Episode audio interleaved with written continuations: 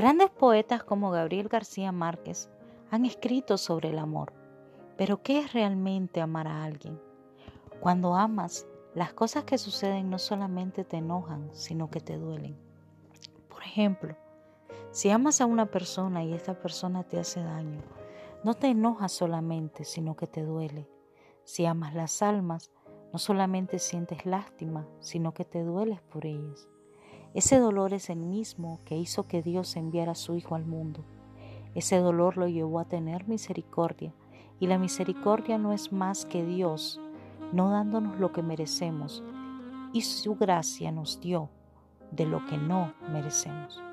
Dios no solo se dolió por el mundo, Él no solo siente lástima, Él actuó y actúa por cada uno de nosotros.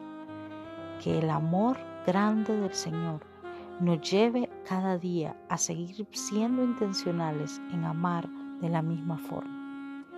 Porque el que ama ha cumplido la ley y a veces ese amor nos sacará de la zona de confort donde hemos estado escondidos por mucho tiempo.